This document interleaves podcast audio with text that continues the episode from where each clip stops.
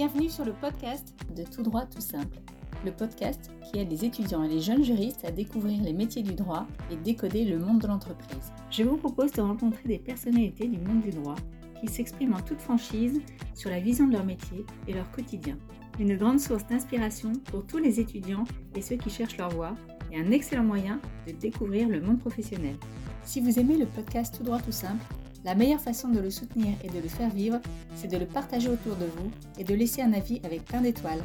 Merci et bonne écoute Ça ne vous aura pas échappé, il y a déjà 4 épisodes du podcast consacrés au legal design et j'ai décidé de continuer cette mini-série avec de nouveaux invités et notamment un qui manquait vraiment pour l'instant euh, au panorama, c'est un designer, Romain Gérardin, que j'ai invité avec un juriste, Sidi Juste, et tous les deux ont collaboré ensemble euh, pour travailler justement sur des projets de legal design. Bonjour Romain et bonjour Sidi, et puis merci d'avoir accepté mon invitation pour ce douzième épisode du podcast Tout droit tout simple. Depuis, depuis un mois, avec cette mini-série, on a, donc on a tenté de donner des, définitions et surtout de fournir beaucoup d'exemples concrets dans la pratique professionnelle du, du legal design. Et il se trouve que tous mes invités étaient des juristes. Et finalement, il me manquait quand même un interlocuteur incontournable pour expliquer le, le design, c'était quand même le designer. Alors aujourd'hui, j'ai choisi de vous inviter tous les deux, Romain et Sidi. Romain, toi, tu es enseignant en design et consultant à ton compte dans le domaine du design UX. Et Sidi, toi, tu es juriste et passionné de nouvelles technologies et d'innovation juridique au sens large. Et je trouvais intéressant d'avoir ce regard croisé pour que vous nous expliquiez euh, comment vous avez travaillé ensemble, dans quelles circonstances, et bien sûr, euh, vous nous parlerez du regard respectif que vous portez sur le métier de l'autre. Alors, est-ce que Romain, tu peux peut-être présenter en préalable et nous donner ta définition du métier de designer Du coup, bonjour et merci de m'avoir invité. Donc, je m'appelle Romain Gérardin et euh, ça fait déjà un peu plus de cinq ans que je suis euh, professionnel en UX et UI design. Euh, j'ai fait avant cela un parcours de, de grande école de design graphique où je me suis spécialisé en master en design d'expérience, en design UX où j'ai pu euh, travailler et comprendre les diverses euh, méthodologies et façons de penser ces fameux processus intellectuels sur le design et sur le design d'expérience. Ce qui, je trouve intéressant, en tout cas pour la définition du design, c'est reprendre un peu celle de l'Alliance française des designers, qui je trouve est vraiment complète et hyper intéressante, qui résume comme le design, c'est un processus intellectuel créatif qui va être pluridisciplinaire et humaniste, dont le but est de traiter et d'apporter des solutions aux problématiques de tous les jours, qu'elles soient petites ou grandes, liées par exemple à plusieurs types d'enjeux, qu'elles soient économiques, sociaux, environnementaux, et par exemple, si on rajoute juridique aujourd'hui avec le legal design. Sur ma propre définition, euh, je dirais que le design, c'est euh, surtout une manière euh, de concevoir, de créer par une intention et une émotion, où on va pouvoir avoir plusieurs aspects, dont l'aspect pratique, l'aspect esthétique et l'aspect surtout, et plus important, fonctionnel, euh, parce que quelque chose qui ne fonctionne pas, ça va être un peu compliqué. Euh, mais voilà, le design, en fait, c'est, c'est un mot qui n'a pas de définition unique et assez définitive. C'est vraiment un mot qui va avoir plusieurs typologies de définition, mais ce qu'on peut retenir, en tout cas du design, c'est que ça va vraiment être une manière de concevoir des solutions à partir de problématiques définies. Et c'est surtout un univers qui va être pluridisciplinaire. Donc, faut vraiment pas s'arrêter à la notion d'esthétique, en fait. C'est ça aussi le message. exactement. Le, le, le, design, c'est pas euh, créé pour faire du beau. C'est quelque chose qui est très subjectif. Euh, mais le design est vraiment, en premier abord, quelque chose qui doit être fonctionnel et aussi pratique. Parce que y a quelque chose qui fonctionne mais qu'on ne peut pas pratiquer, qu'on ne peut pas utiliser, euh, ça va être un peu compliqué. Et après, on amène l'aspect de l'esthétisme dessus. Oui, en fait, il vient en dernier quasiment, l'esthétique. Oui. Il est important aussi. Hein. Les, les, trois, les trois sont importants, il ne faut pas les négliger. Mais euh, il faut vraiment prendre les trois, ces trois mots, en tout cas ces trois mots d'ordre, euh, dans, le, dans le sens pour tout le monde. comme préalable, c'est très clair. Sidi, je, je, vais te laisser aussi te présenter et puis nous, nous, dévoiler un peu dans quelles circonstances vous avez été amenés à travailler ensemble tous les deux et qui a été, euh, si je puis dire, l'initiateur de, vos projets communs. Oui, euh, alors bonjour Delphine. merci déjà de, nous avoir invités euh, à cette série de, podcasts super intéressants en fait, sur le legal design. ben moi, je suis juriste. Voilà, je suis juriste. J'évolue aujourd'hui dans le numérique, mais bon, je suis avant tout un juriste d'affaires. comme tu le disais, ben, passionné par des, problématiques d'innovation dans le droit et, par les nouvelles technologies. Euh, j'ai un parcours assez classique au début, hein, en tout cas, euh, avec euh, un master de droit et puis les premières expériences. au final, dans des, dans des domaines très rigoureux, très mathématiques, très méthodiques, à savoir en, juridiction financière, chambre régionale des comptes et puis en tant que collaborateur administrateur judiciaire. Fait, c'est des domaines qui sont très, très procéduriers. Donc, ça m'a quand même beaucoup apporté, même justement pour, pour le legal design hein, et, sur l'innovation, euh, parce que c'est des domaines où, on identifie par, euh, pas mal de frictions. Euh, et puis par la suite, voilà, hein, happé par le, par le goût de l'innovation, bon, j'ai passé le CRFPA et puis j'ai rejoint des cabinets et puis différentes expériences dans la propriété intellectuelle et, le numérique. C'est dans le cadre de l'une d'entre elles d'ailleurs que j'ai rencontré Romain il y a un peu plus de trois ans. au sein d'une ESN, Link Value, et où j'étais en charge du, pôle juridique et euh, de la conformité RGPD. Donc, j'ai depuis peu euh, rejoint euh, une, autre OSN, une ETI cette fois-ci dans, dans, le domaine du cloud. et en fait, si je dois résumer un peu ma rencontre avec Romain, bon, j'en ai, j'en ai été un peu l'initiateur. Je dirais que c'est un peu le, c'est, le privacy by design du RGPD qui a d'abord, enfin, nous a contraints entre guillemets un peu à, collaborer ensemble, et puis par la suite, ben, l'attrait en fait pour le, pour le legal design. En fait, l'idée était simple, c'est qu'à l'époque, en fait, au sein de Link Value, euh, le cadre était très propice quand même aux, différentes interactions entre les, membres de différents pôles. Il y avait un vrai brainstorming collectif. Et moi, en tant que juriste, en fait, je travaillais déjà pas mal en mode projet. Euh, c'est encore plus vrai de, la conformité RGPD, hein, qui, est vue comme un projet.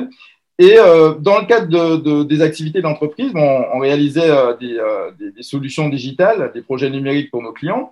et il fallait bien sûr mettre en place la démarche de privacy by design. Et comme le design était très présent dans les projets, notamment avec Romain et, d'autres designers, l'instauration de, workshops clients à destination de nos clients, des workshops interdisciplinaires, donc tech, product manager, designer, euh, moi, il fallait que j'arrive à me greffer en fait dans ces workshops-là pour euh, ben, justement prendre en compte la question de la protection des données by design dès la conception des projets. Donc, il a fallu ben, d'abord que j'interagisse avec Romain en tant que, designer et, conducteur, enfin de lead sur, sur les workshops, que je comprenne comment il travaille et que j'arrive à m'insérer en fait dans cette dynamique collective. Et le fait de travailler ensemble, euh, c'est un peu un concours des circonstances parce que parallèlement, en fait, le, directeur administratif et financier de l'entreprise euh, m'avait demandé de, voir avec les designers si c'était possible de faire une refonte, mais visuelle, exclusivement visuelle de nos contrats. Euh, l'idée, c'était tout simplement voilà, de remanier un peu le logo sur les contrats, de, mettre à jour la charte graphique sur les contrats, qui sont un peu plus agréables et esthétiques à lire. Et ce qui est marrant, c'est qu'à l'époque, bon, c'était courant 2018, j'avais pas mal entendu parler de legal design, qui devenait un peu un buzzword, mais sans du tout savoir ce que c'était. Et euh, très naïvement, à l'époque, je me suis dit, ben, tiens, si je travaille avec des designers sur les contrats et qu'on on, voilà, on, travaille un peu les éléments visuels, euh, juste l'identité de l'entreprise, etc., c'est peut-être du legal design. Donc, je me suis dit, tiens, je, fais du mmh. legal design, c'est chouette. Euh, mais étant curieux de nature, en fait, j'ai lu des articles et je suis tombé sur les bons articles, notamment ben, ceux de, ceux de, de Marie Potel que tu, que tu as déjà reçus. Et là, j'ai eu vraiment une claque, mais positive. C'est-à-dire que là, j'ai rendu compte que c'était vraiment une démarche très profonde, euh, très poussée, avec un vrai impact.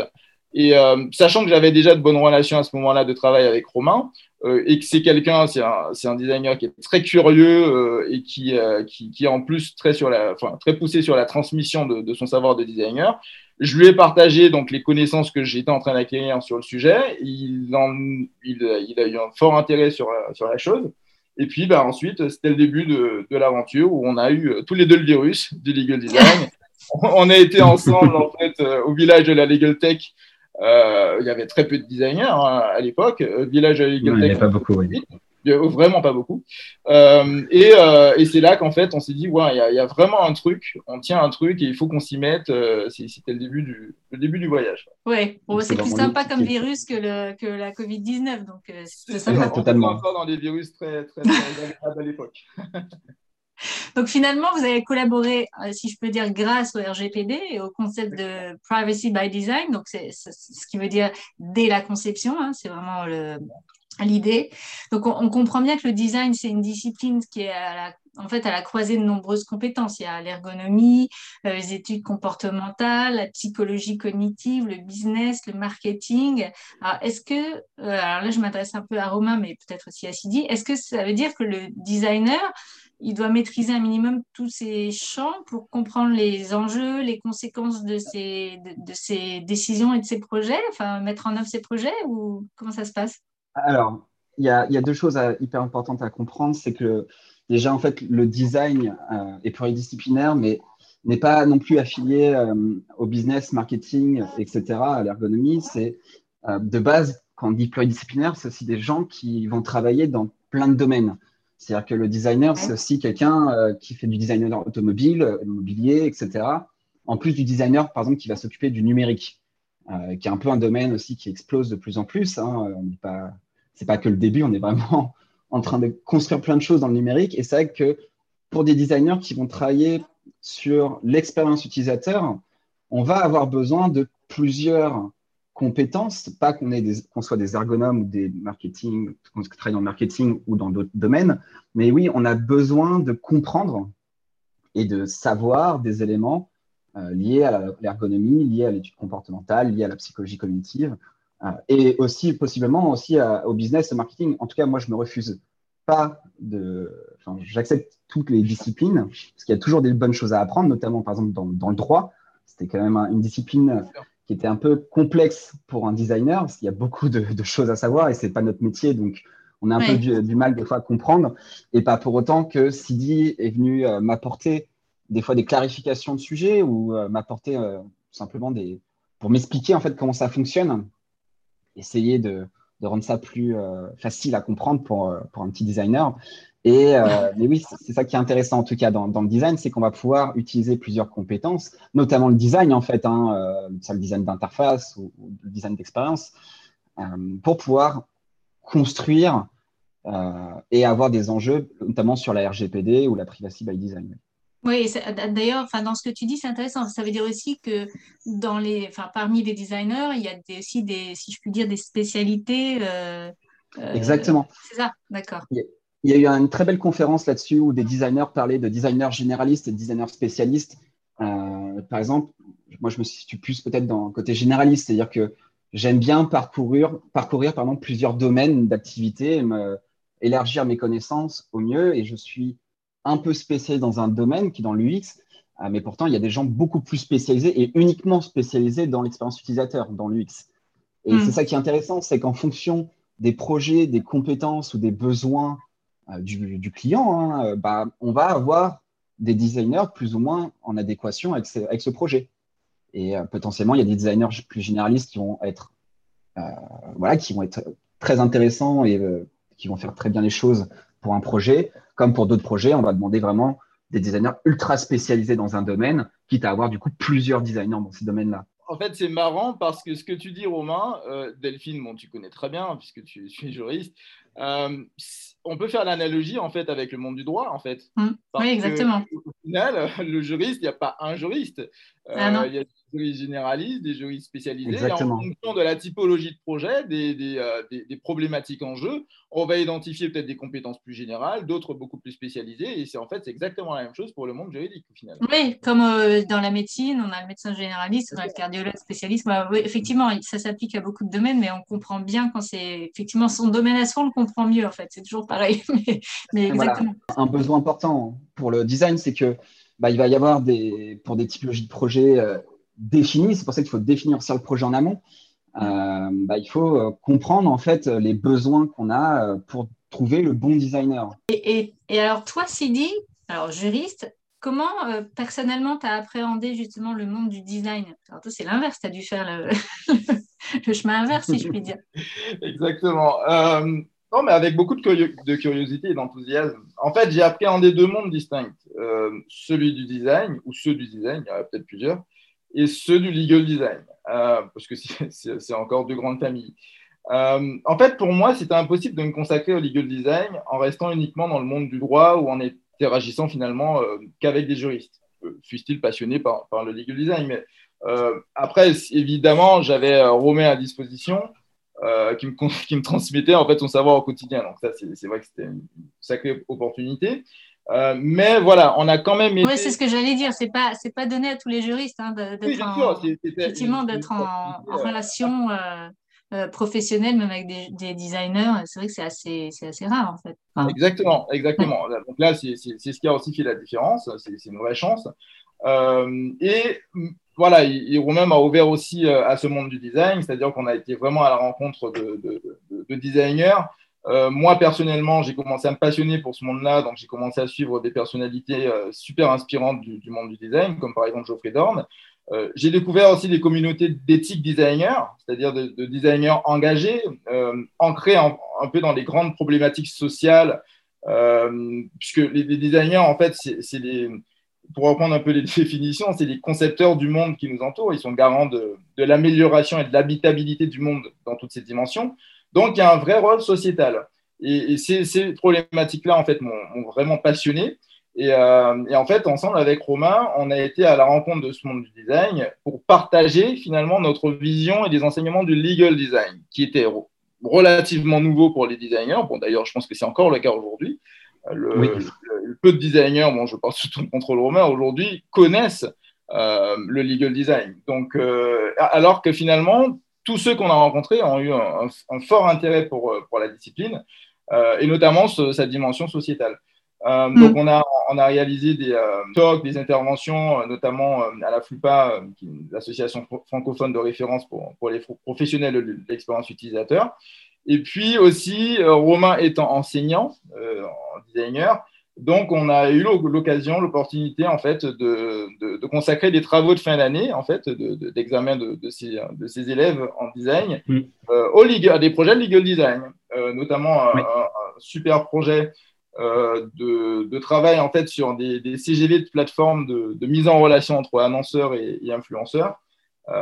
L'idée, elle elle est simple, c'est que ce, ce, sont des plateformes qui, euh, qui, sont dédiés en fait aux, aux, influenceurs. Il y a leur mise en relation avec, avec des annonceurs et donc tout est fait pour que leur, leur, faciliter un peu la tâche entre guillemets. Sauf que quand on tombe sur les CGV, par contre, on est sur des versions de, de, CGV euh, même un peu arrendues pour des juristes. C'est-à-dire, je, un PDF, un truc un peu illisible, alors que tout le reste du service, par contre, est très très moderne, très euh, très adapté à, bah, des digital natives hein, que, sont les, les, influenceurs.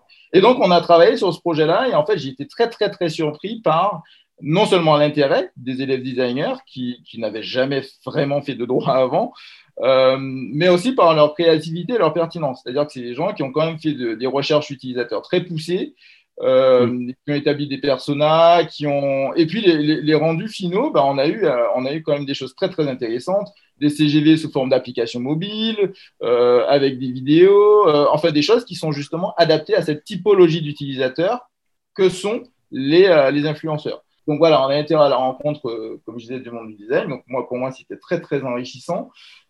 et puis en ce qui s'agit de la communauté legal design cette fois-ci. Euh, bah, il faut savoir que voilà, le legal design aujourd'hui, c'est quand même une communauté euh, qui, est mondiale. Euh, en France, bien sûr, il y a beaucoup, beaucoup d'acteurs, mais euh, en fait, je, peux citer par exemple le, le Legal Design Summit d'Helsinki, dans lequel nous nous, sommes rendus en, en, fin 2019 avec Romain. Et là, en fait, on a pris un, vrai bol d'air frais.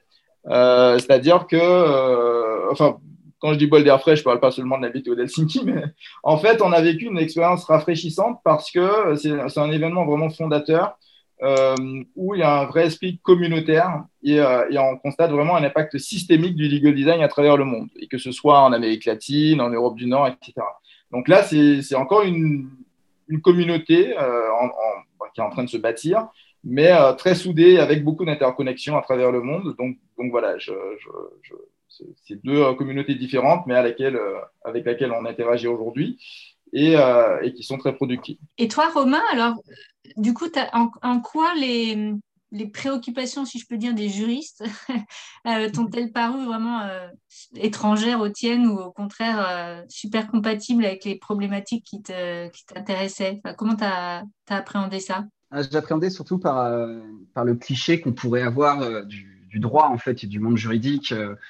En, tant que designer, on, a, on, peut avoir des cours de droit, mais plutôt pour expliquer notre droit et voilà, des complications qu'on peut avoir avec la propriété intellectuelle, etc. Et c'est vrai que très souvent, c'est un domaine qui peut faire peur. En fait, on a tous personnellement, je peux avoir assez peur quand j'arrive devant un contrat. Il faut que j'arrive à le relire, à comprendre les mots. Et c'est vrai que c'est des choses, voilà, où comment en fait on allait pouvoir travailler en fait en tant que juriste et designer euh, ou avocat, ensemble pour arriver à, trouver des solutions, surtout pour créer une bonne expérience pour notre utilisateur, euh, que ce soit des produits numériques ou des produits physiques. Et tout ça, en fait, au début, ça pouvait faire un peu peur. Et en fait, je me suis rendu compte en voyant des conférences en, euh, ou aussi à Helsinki que euh, euh, c'était voilà, en fait, des personnes qui pouvaient compliquer les choses dans, dans, dans le contrat, par exemple, et que en fait, souvent les phrases, on peut les rendre plus claires, plus logiques. On peut aussi plus facilement les, illustrer. On peut faire pas mal de choses. En fait, le design peut vraiment intervenir mm. dans des problématiques juridiques. Et donc, ce que je trouve aussi intéressant là-dedans, c'est que on en parlait beaucoup avec Sidi, c'est que le monde du design et du droit sont quand même assez complémentaires. Ils sont un peu identiques. C'est-à-dire que on n'est pas sur les mêmes domaines, mais pas pour autant qu'on n'a pas les mêmes, euh, les mêmes process, les mêmes envies aussi d'améliorer les choses. Et euh, c'est pour ça aussi que c'est un monde qui m'a beaucoup intéressé, ou en tout cas, Sidi me l'a bien vendu. Peut-être que qui a vraiment bien fait son travail. voilà. et, et c'est pour ça aussi que je trouvais intéressant d'en parler à mes élèves, parce que très souvent, beaucoup de voilà, mes élèves, c'est pareil, ils, ils, avaient peur un peu de, du domaine du droit. Et quand je leur dis qu'on avait fait un sujet sur mm. le, le droit et le legal design, J'en ai eu euh, certains qui, sont devenus un peu blancs et ils disent hein, qu'est-ce qu'on va faire? Euh, on, ne va rien comprendre. Euh, j'ai eu beaucoup de beaucoup de questions, d'interrogations là-dessus. Et donc, parce qu'il y a déjà une question de, effectivement de vocabulaire, de jargon, bah, de, compréhension. Ouais, compréhension, tout simplement. Mm. Voilà, et si on n'arrive pas déjà à comprendre le droit en général dans la vie de, tous les jours, en plus travailler dans le droit en tant que designer, on va se dire, oh là là, c'est beaucoup de contraintes. Mais en fait, c'est des contraintes identiques. Quand, par exemple, moi, j'ai travaillé pour euh, dans, le médical, bah, j'ai dû travailler avec des médecins, j'ai dû travailler, donc comprendre le vocabulaire des médecins, euh, j'ai dû faire donc des interviews. Voilà, c'était à moi aussi de m'intéresser, d'être curieux pour comprendre les mots, les définitions, les catégories de, fonctions qui sont propres euh, à la médecine. Et comme pour le droit. Et Sidi a été très bon là-dessus, pour moi en tout cas, parce qu'il m'a permis de m'ouvrir à la culture du droit, donc aller même à, à Helsinki quand même. Hein, c'est pas à côté euh, pour aller voir une conférence sur le, legal design. Mais c'était hyper enrichissant, hyper intéressant. On a pu rencontrer vraiment des, personnes bienveillantes qui nous ont expliqué plein de choses. Et c'est vrai que quand on revient en France, ben, on se dit, bah, il y a tellement de choses à faire. Et, et oui, en fait, euh, on comprend l'intérêt euh, du design et du droit en commun et comment du coup on va pouvoir avec, avec deux acteurs, le, le designer et l'avocat ou le juriste, pouvoir travailler en commun pour trouver et apporter des solutions euh, pour des utilisateurs finaux. Oui, il faut dépasser un peu ces craintes euh, de, départ, mais qui sont légitimes, hein, qui sont, euh, c'est pas, pas simple. Mais il faut dépasser ça pour arriver à, comprendre un peu le métier de l'autre pour ensuite créer des synergies. Quoi. Mm. Et souvent, on caractérise les gens par des clichés. Et donc, c'est vrai que quand on connaît le monde du droit, ben, on peut tout de suite dire, oh là là, ça va être compliqué, les personnes vont commencer à, à sortir un vocabulaire où il va falloir s'accrocher pour essayer de comprendre les choses, euh, ou sortir des longues phrases. Et en fait, pas du tout. Et, et je trouve ça intéressant. En fait, euh, on a réussi à voilà, travailler sur ce cliché, à pouvoir euh, travailler aussi ensemble, parce que c'est important aussi qu'avec Sidi, on s'entende sur nos façons de faire et nos façons de penser, pour qu'on puisse travailler en commun sur des problématiques quand même assez importantes. Ouais. Sidi, toi, je peux te poser la même question, un peu inversée, mais qu'est-ce que tu as appris aussi en travaillant aux côtés de Romain? Et est-ce que tu avais des, des préjugés sur le métier de designer, par exemple bah, euh, oui, bien sûr. Alors, bon, j'ai appris énormément. Bon, les préjugés, j'avais les mêmes préjugés que, que tout le monde vis-à-vis du design, au final. Hein. C'est-à-dire que moi, euh, je me disais, euh, voilà, si je fais appel aujourd'hui à Romain, c'est pour travailler éventuellement. Bah, ce pourquoi j'avais fait appel à, lui au début, c'est-à-dire sur le, le, logo dans le contrat, enfin les éléments exclusivement visuels, et puis voilà. Euh, après, en travaillant ensemble, j'ai voilà, j'ai compris que c'était totalement différent et que d'ailleurs l'aspect graphique c'était pas forcément d'ailleurs ce qui le. Oui. je pense. je pense que j'ai dûu te dire que euh, si c'est pour changer un logo, autre chose, on va peut-être travailler plus euh, sur le fond. Je pas dit jusqu'ici, mais il a un peu refusé d'ailleurs ma demande en me disant moi je suis pas graphiste. donc, donc, ça, je l'ai découvert sur le moment. Voilà. non, mais en fait, comme dit Romain, il y a beaucoup de synergie et beaucoup de, beaucoup de similitudes finalement entre le monde du droit et du design. Ça, je l'ai compris en travaillant avec lui. Euh, bah déjà, les deux disciplines, en fait, je pense qu'il y, a une vision tronquée et biaisée euh, des, autres, en fait, vis-à-vis de ces deux disciplines-là. Euh, les juristes, par exemple, quand, un juriste, en fait, il, rédige un contrat ou, autre, hein, on voit souvent ben, la solution juridique, alors qu'il y a un cheminement, une analyse, un ensemble de méthodologies préalables qui sont nécessaires. Et c'est aussi le cas des designers. Euh, c'est-à-dire que vous allez voir même un document juridique designé, vous allez dire, bon, bah, c'est vrai, c'est beaucoup plus clair, etc. Mais, euh, mais pas forcément voir le cheminement qui a abouti euh, à ce résultat-là et qui pourtant est très, très important. et par exemple, dans Romain, j'ai assisté à des, à, des jurys de, de, de remise de, de, enfin, d'examen pour des, des, élèves designers avec Romain, et il leur dit souvent euh, parfois, ben, le rendu, il est, il est très bien. Euh, c'est-à-dire que l'interface, euh, c'est très bien réalisé, etc. Par contre, votre travail de recherche préalable, l'UX, le, les, les, personas, ça, manque de consistance, etc. Et moi, je me, je me dis un peu naïvement, ouais, mais bon, le résultat, il est bon, quoi. Ouais, mais oui, mais non. Si le travail préalable, il n'est pas assez poussé, ça pose quand même problème. Et c'est la même chose pour un juriste. Euh, oui, parce qu'il peut y avoir, j'imagine, sur la fonctionnalité dont tu parlais tout à l'heure, euh, Romain, des, des, des, des, défauts ou des. C'est ça? C'est pas forcément le rendu uniquement qui. Euh, c'est ça qui est important, c'est que le design, on juge souvent le design par juste la forme, c'est-à-dire faire un logo. moi, ça m'est déjà arrivé d'avoir des, remarques sur moi, t'écris une couleur, quoi. Et donc, c'est important aussi de comprendre que, que le design, c'est pas juste la forme et pas la forme qu'on voit en premier abord ça aide vraiment euh, surtout le travail de fond. Un, logo, euh, si on juge un logo juste par sa forme et pas par le fond, en fait, que bah, le message que va donner ce logo, euh, potentiellement des, touches culturelles, etc., bah, ça, ça, ça, sert à rien en fait. On se permet juste de critiquer par des goûts et des couleurs. Et donc c'est hyper important en fait dans le design de travailler non seulement et d'abord en fait avec le fond, puis après avec la forme et comment en fait la forme va pouvoir traduire au mieux la réflexion qu'on a eue en amont. Ouais. Et ça, toi, Sidi, tu l'as vu vraiment dans les, dans les jurys d'examen, quoi. Hmm. Euh, pas, pas, seulement. Hein, oui, pas seulement, mais là, tu parlais de ça. avec Romain, oui, ça, c'est des enseignements que j'ai tirés. Euh, et puis, j'ai compris que voilà, le design, ce n'est pas quelque chose de figé. C'est une palette au final très large. Donc, c'est déjà une posture, c'est un ensemble d'outils, de méthodologies euh, qui, sont, qui sont quand même très variés. Alors, bien sûr, le, plus connu, la plus connue, surtout dans le monde du droit, c'est le design thinking, mais je pense que le, designer n'est pas, pas figé, euh, il n'est pas exclusivement design thinking. Bon, Romain euh, pourra l'expliquer. Mais j'ai compris également qu'en fait, l'empathie, qui était pour moi ben, une enfin, qui était juste une qualité humaine, bon, une sorte de compétence molle, comme on dit, ben, j'ai compris que l'empathie, c'est une véritable stratégie d'innovation. Euh, et souvent, en fait, bon, ce qu'il faut comprendre, c'est que les juristes, à la base, ils ne sont pas dépourvus d'empathie. En tout cas, ce serait, ce serait un peu compliqué. Je veux dire, un avocat, pour répondre aux problématiques qui lui sont posées, bah, il faut bien qu'il comprenne les problèmes que vivent ses clients. Euh, mais euh, il y a une grande différence entre l'idée qu'on se fait, en fait, de ce que vivent des clients ou des utilisateurs ou des justiciables ou ce qu'on veut, et la réalité des choses. Et en fait, pour illustrer ça, par exemple, dans le cadre des projets euh, numériques chez Value, en fait, tous les clients, au début, hein, pensaient connaître parfaitement leurs utilisateurs. Et pourtant, au bout de deux séances de workshop euh, avec euh, les designers, bah, les certitudes, elles tombaient. et d'ailleurs, j'ai lu récemment un article très intéressant où c'est le fondateur d'une Legal Tech, qui, qui, est un ancien avocat, pourtant, qui a plusieurs années de barreau. donc, il a côtoyé beaucoup d'avocats dans sa carrière. Euh, et disait qu'il avait quand même réalisé, pour, enfin, avant de concevoir sa, solution de SaaS, il avait réalisé plus d'une centaine d'interviews de, confrères euh, avant de construire sa solution.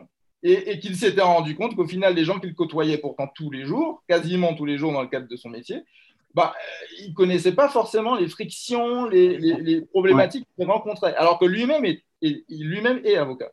Et en fait, c'est vraiment ça. Euh, pour un juriste, en fait, l'empathie, il faut être capable en fait de sortir de sa zone de confort et ça implique en fait de, vivre une expérience immersive avec euh, ses utilisateurs.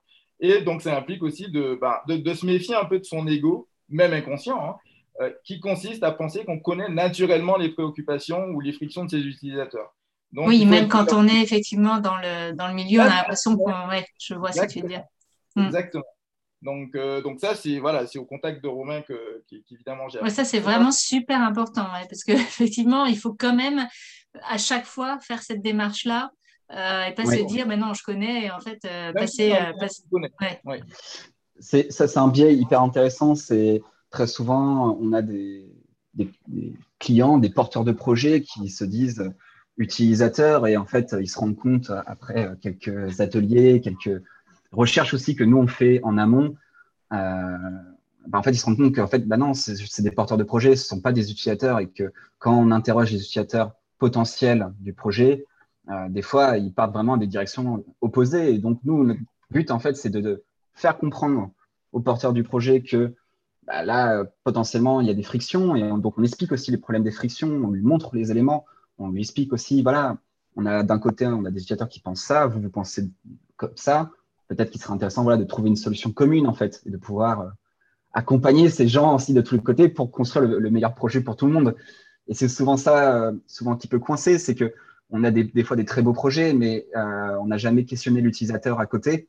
Et donc en fait, quand les utilisateurs arrivent sur le projet fini, ils disent mais en fait à, quoi ça va me servir? Qu'est-ce qu'on va en faire? Je comprends pas en fait les choses. Et c'est très souvent dans l'expérience utilisateur, donc l'UX ou le design thinking, en fait, on, on, associe en fait les choses par le fait que ça soit utile, utilisable et surtout qui va être aussi désirable. Et c'est une globale, euh, l'association de ces trois mots, en fait, ça va être un côté, on va créer aussi une fiabilité des choses. Et donc, si son produit déjà n'est pas utile, donc c'est la première base de la pyramide, on va se retrouver avec des, avec des contraintes, avec des problématiques. Et très souvent, on en voit. Donc, nous, notre métier, c'est aussi déjà de base arriver à expliquer euh, aux porteurs du projet que est-ce que ton projet euh, peut être utile et comment on va pouvoir amener ce projet à être utile pour les utilisateurs. il faut vraiment qu'il y ait les trois, à chaque fois, les trois, euh, euh, j'allais dire, critères. Quoi. Enfin, c'est pas un critère, mais. Exactement. Ouais. Euh, sinon, effectivement, s'il en manque un, ça va être déséquilibré et finalement, il manque quelque chose. Quoi. C'est ça. Et de toute façon, c'est simple. C'est, si quelque chose n'est pas utile, bah déjà, on va avoir des complexités à, à l'utiliser. Si en plus, quelque chose maintenant est utile mais qui n'est pas utilisable, bah, on, voit bien les choses. Hein. Euh, si vous avez un stylo euh, mm. très joli, euh, mais qu'en fait, quand vous, à la fin vous l'utilisez, il n'écrit pas, bah, ce stylo ne sert à rien. Et donc, là, je prends l'aspect du stylo qui est très simple, mais pour les enjeux de produits numériques, on est la même chose. Et un produit qui est peut-être très utile, mais qui n'a pas été fait correctement, ou par exemple, qui n'a pas eu de designer, hein, ça peut arriver dans des projets où il n'y a pas de designer, bah, à la fin, peut-être ce projet ne sera peut-être pas utilisable par les utilisateurs et on se retrouve donc avec des projets qui ne vont pas fonctionner à la fin. mais d'ailleurs, c'est intéressant de, prendre justement ce, cet exemple très simple, c'est très bien parce que c'est là que, enfin moi en tout cas, on s'aperçoit, je pense que euh, finalement, enfin, le critère esthétique, finalement, c'est celui dont on pourrait presque euh, le plus se passer, enfin, si je puis dire comme ça, mais on ne peut pas s'en passer, mais il est, il est moins vital presque que les autres, si tu l'expliques comme ça. Oui, voilà, en fait, il est vraiment tout aussi, en fait, il est tout aussi vital, mais il n'est pas au premier abord. C'est-à-dire que souvent, les gens vont voir l'aspect esthétique en premier, parce que c'est la, forme, donc on le voit tout de suite.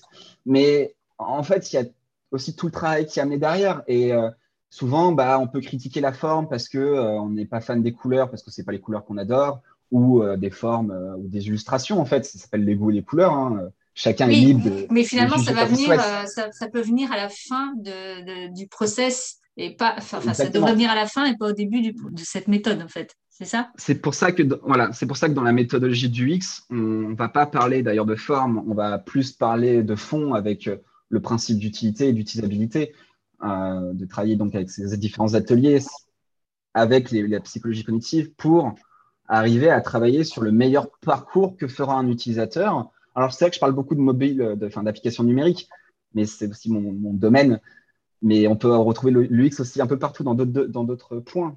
Mais en tout cas, dans le numérique, c'est hyper intéressant de, voilà, de travailler d'abord sur bah, le meilleur parcours que fera un utilisateur, euh, de savoir bah, comment il va faire pour arriver sur l'application, comment il va faire pour euh, bah, faire tout le parcours dont il a besoin, et pas qu'il fasse des parcours qui lui sert strictement à rien et qui du coup va perdre du temps. Et un utilisateur qui perd du temps, c'est un utilisateur qui part et qui va du coup faire peut-être de la mauvaise publicité sur l'application. Et donc toutes ces choses-là, en fait, c'est hyper important. C'est que on doit créer voilà, le, le, parcours le plus agréable, le plus fonctionnel et le plus utile. C'est surtout ce mot-là, en fait, utile mm. possible pour l'utilisateur pour qu'il puisse l'utiliser de la meilleure façon des, euh, possible. Et après, il va pouvoir l'utiliser de la meilleure façon des possibles grâce à l'esthétique grâce aux interfaces qu'on va pouvoir amener dans le numérique, par exemple.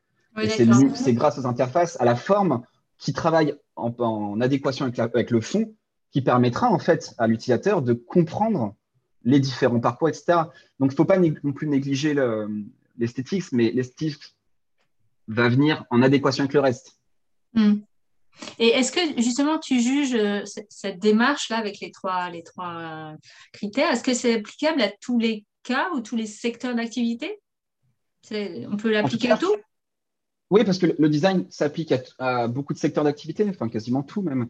Euh, parce que le design, pour moi, comme on en parlait précédemment, c'est que pour moi, c'est une philosophie en fait aussi, en plus d'une méthodologie. Et le design va pouvoir s'appliquer, et la méthodologie en tout cas a été construite euh, pour en fait s'adapter à n'importe quelle discipline. Et donc, euh, on peut travailler sur cette méthodologie et cette façon de penser en médecine, comme euh, dans le monde juridique, comme dans plein d'autres euh, secteurs. Ouais, et c'est ça, qui est intéressant. Ouais, ça c'est formidable. Et si dis-toi, est-ce que est-ce qu'il y aurait selon toi des, limites euh, éventuelles au, design dans le domaine juridique? Est-ce que tu en vois? C'est une très bonne question. alors moi, je ne vois pas de limite en tant que telle à l'application du design dans le droit.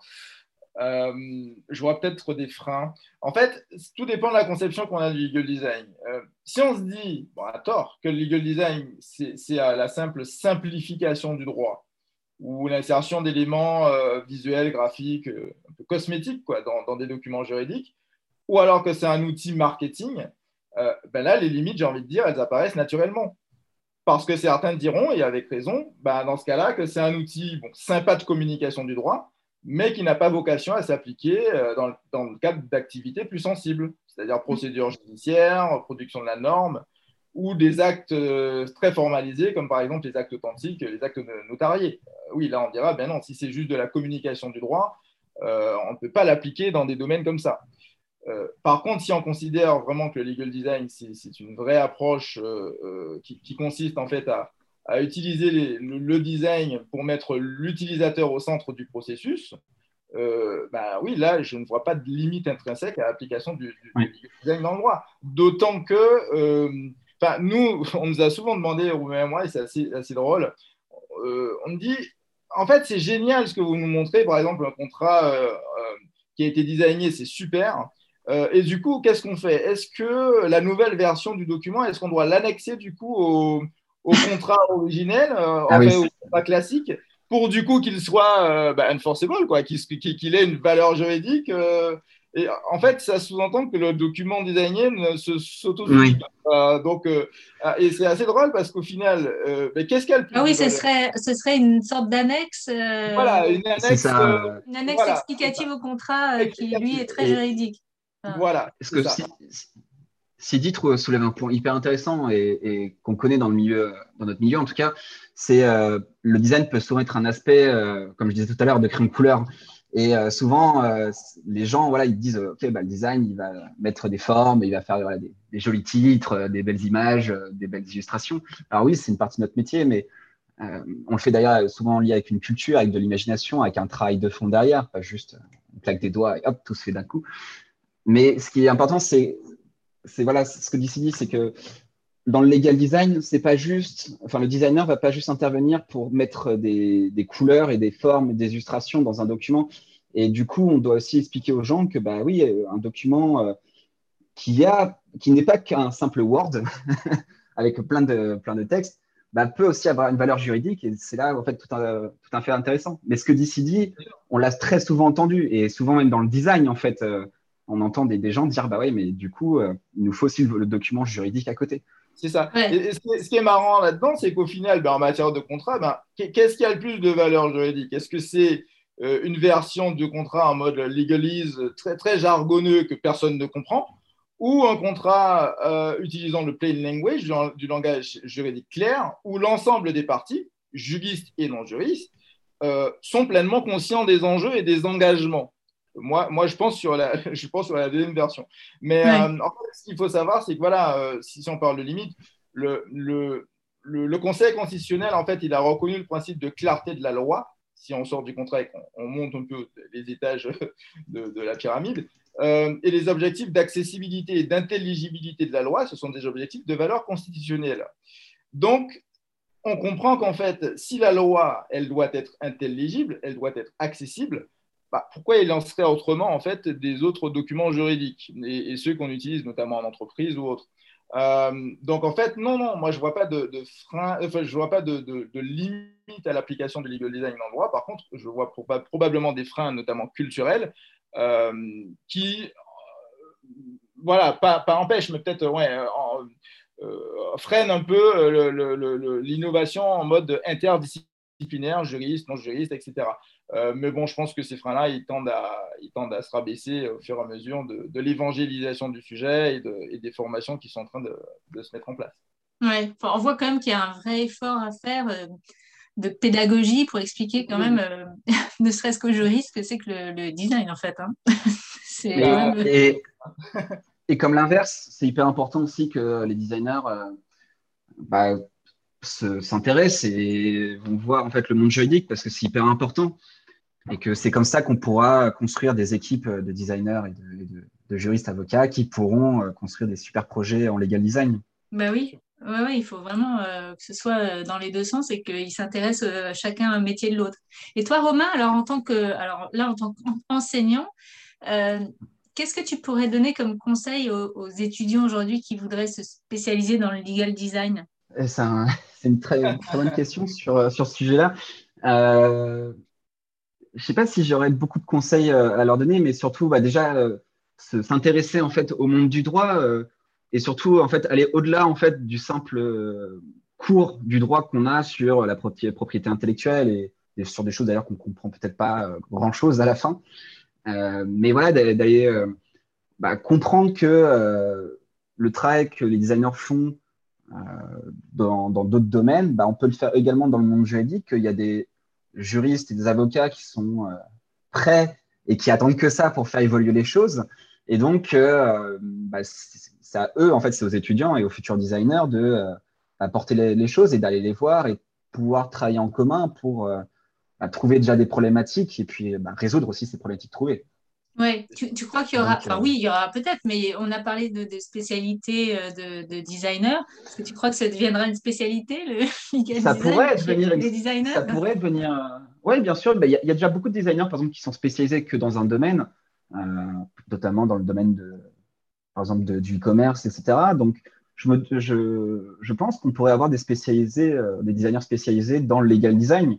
Et ça serait super intéressant parce que ça serait des designers qui euh, seraient des, des, super évangélistes pour parler du monde du droit et du monde du design et comment on peut euh, faire bouger les choses, en fait, au-delà de l'aspect, par exemple, RGPD. Parce que souvent, on pourra dire que le legal design ne sert que au RGPD, alors qu'en fait, pas du tout. Il y a tellement d'autres domaines et tellement d'autres contraintes et de problématiques. Et, oui c'est important voilà, de, bah, aux designers de s'intéresser aussi à ces choses-là et de, aussi aux juristes et aux avocats de venir les chercher, peut-être d'aller les pousser comme Sidi m'a fait avec moi. Et, et peut-être que ça permettra euh, voilà, aux, designers de s'intéresser de plus en plus à cette spécialité, à ce domaine. Par exemple, j'aimerais beaucoup euh, qu'il y ait euh, aussi dans les grosses conférences de design françaises et, européennes, voire internationales, qu'il y ait voilà, des, des talks ou des conférences sur le legal design avec un juriste qui vient ou un avocat qui vient sur place avec un designer et qu'on montre du coup que ce, juriste euh, euh, peut parler aux designers, peut intéresser les designers et donc les designers s'intéresseront et pourront porter des sujets là-dessus. Oui, il faut vraiment que dans les deux professions, en fait, il y ait des, des, des, vraies synergies et qu'il y ait de la vraie communication du métier de l'autre, en fait. Parce que c'est comme ça que ça va ça pourra, à mes yeux, si euh, on n'a pas en fait cette complémentarité euh, des deux, spécialistes, euh, on aura en fait toujours des, problématiques à des moments en fait. Personnellement, si je me mets à faire un, à travailler dans le legal design sans juriste ou avocat, euh, je donne pas cher de l'aspect juridique du fichier. Alors, il sera peut-être, euh, il aura peut-être une forme hyper intéressante, même un fond, une une démarche intéressante, mais sur le fond juridique, il y aura pas grand-chose. Donc, c'est ça qui est hyper important. Et la même chose pour un, pour un juriste ou un avocat, en fait, s'il travaille, même en apprenant des méthodologies sur l'UX ou sur le design thinking,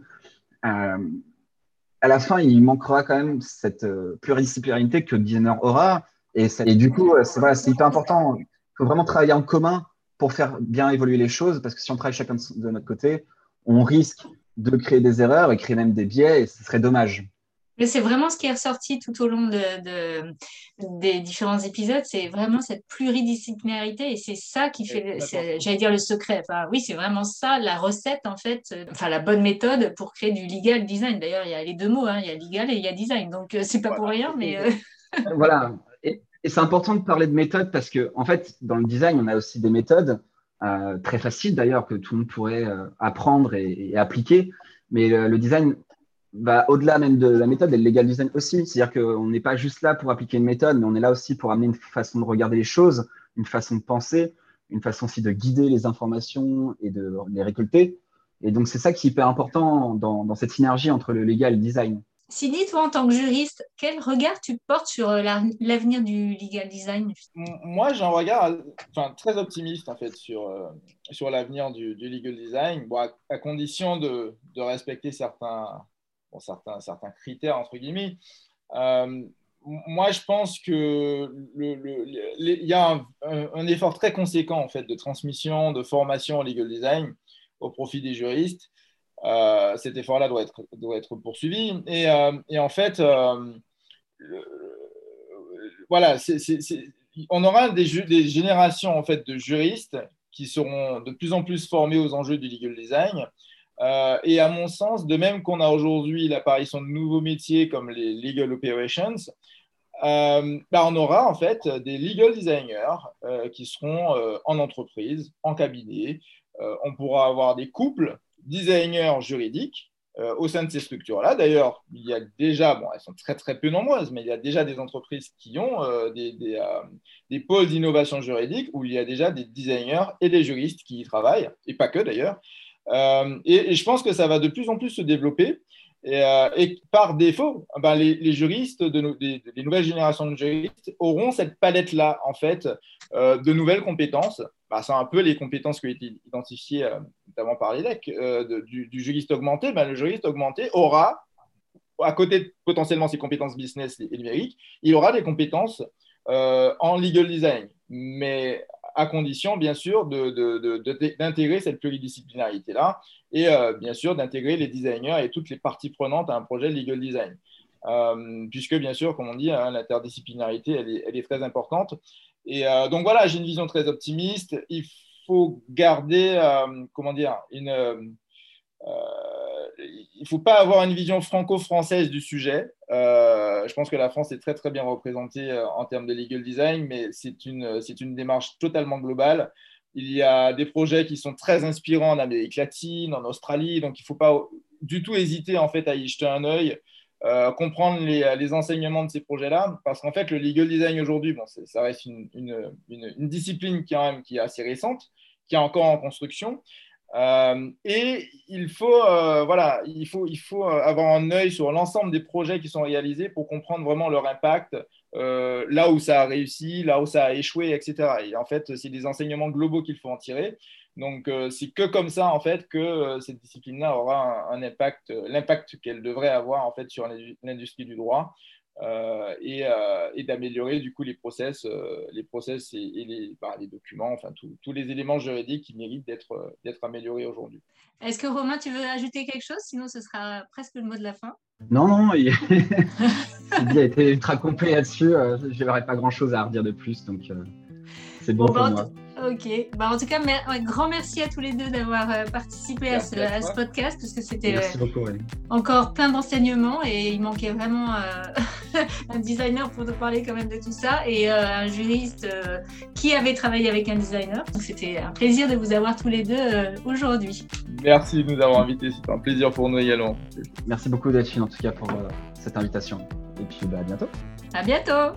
À bientôt. J'espère que cet épisode vous a intéressé. Vous retrouverez toutes les références citées sur mon site www.toutdroittoutsimple.com. Vous pouvez également suivre l'actualité de Tout droit tout simple sur LinkedIn. Si vous avez un projet, un métier, une vision du droit à partager, contactez-moi.